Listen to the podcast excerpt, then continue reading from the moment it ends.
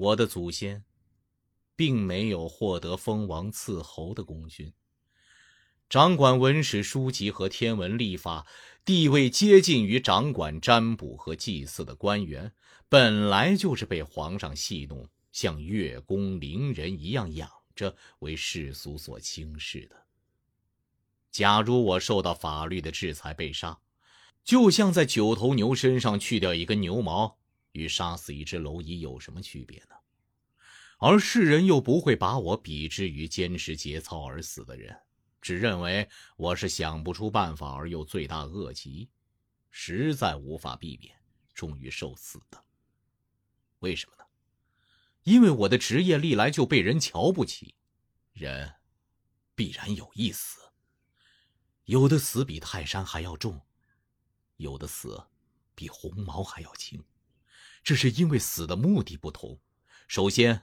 不使祖先受辱，其次不使自己身体受辱，其次不在道理和颜面上受辱，其次不在言辞上受辱，其次被捆缚受辱，其次被囚禁受辱，其次带上木枷绳索被人抽打受辱，其次或剃光了头，或头颈上带着铁链受辱，其次毁坏肌肤、截断四肢受辱，最下等的，就是遭受宫刑。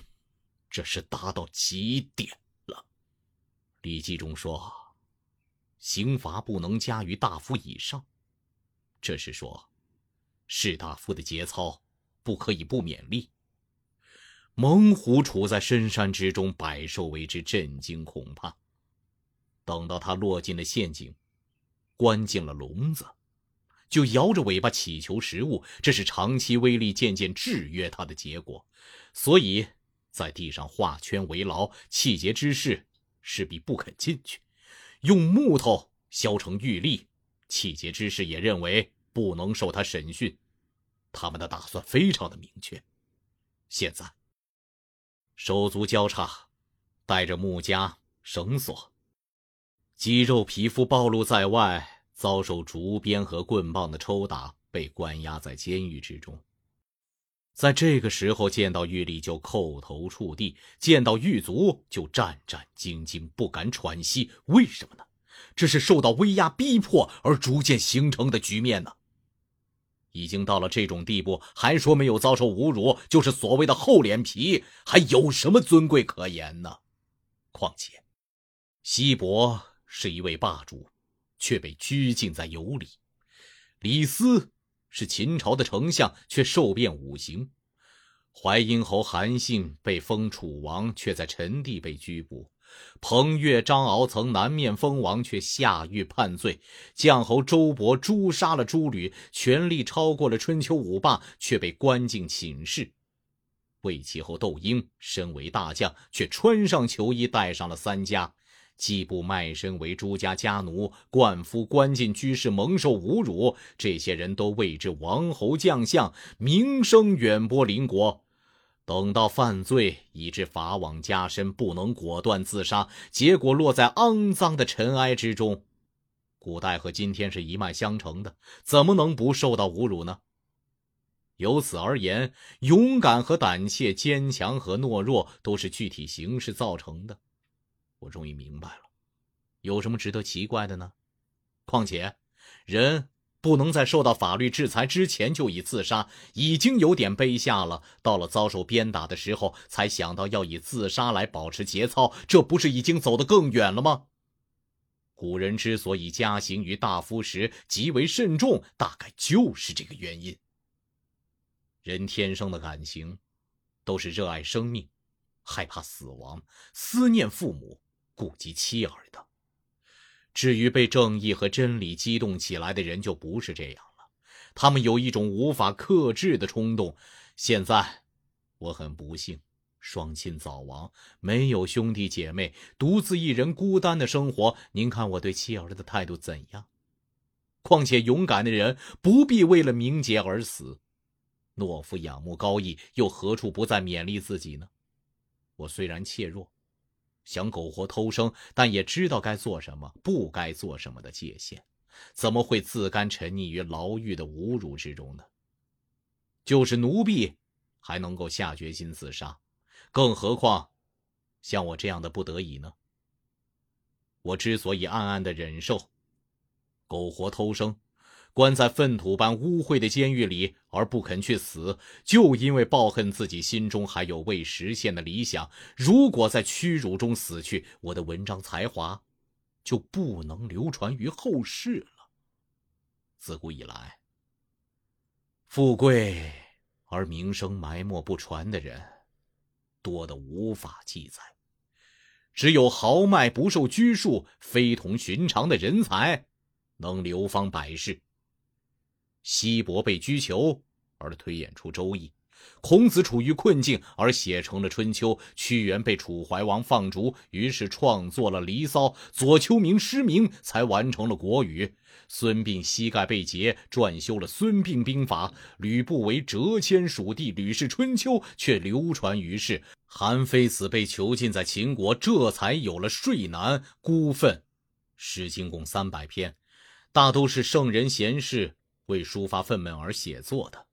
这些人都是情意郁结，不得舒展，所以才追溯往事，而希望于将来的。至于……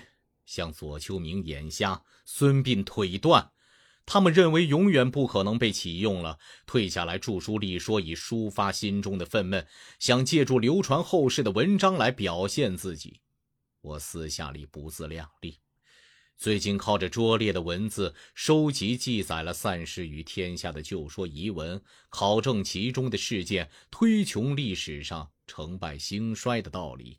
上从轩辕皇帝开始，下到当今为止，写成表十篇，本纪十二篇，书八篇，世家三十篇，列传七十篇，共一百三十篇。也就是想要探究自然和人间的关系，弄通自古至今的变化规律，成为一家之言。草稿还没有完成，正好遇上那场大祸，我痛惜全书未完，所以即使受最严厉的刑罚，也毫无怨色。如果我铸成那本书，就要把它藏在名山之中，传给能够理解它的后人，在四通八达的都市里散布，这样，我从前被侮辱的旧债就能偿还了。即便被千刀万剐，我难道会后悔吗？然而，这些话只能对有知识的人说，难以同一般人谈的。再说，背着侮辱之名的人不容易安生，地位卑贱的人常常被诽谤议论。我因为多说了几句话，遭到了这次灾祸，深深的被故乡人耻笑，侮辱了祖先，又有什么脸面去给父母亲上坟呢？即使百代之后，这种侮辱也只会加重。所以，我天天痛苦之极，居家则恍恍惚惚，若有所失；出门则不知要到哪里去。每当我想起那种耻辱，冷汗就从背上渗出，浸湿了衣服。我简直已经成了宦官，怎么能够自己隐身而退，深藏到山林岩穴中去呢？所以暂且只好随波逐流，见机行事，以自我宽解内心的愤怒与矛盾。现在您少卿却教我推举贤人，引进才士，不正与我内心的想法相反吗？时至今日。我即使想要修饰打扮，用美妙的言辞为自己解脱，也无济于事。一般人不会相信，只不过自取侮辱罢了。总而言之，到我之后，才能确定谁是谁非。信中不能尽情表达心意，所以简略的陈述我偏狭浅陋的意见，仅。再次叩首。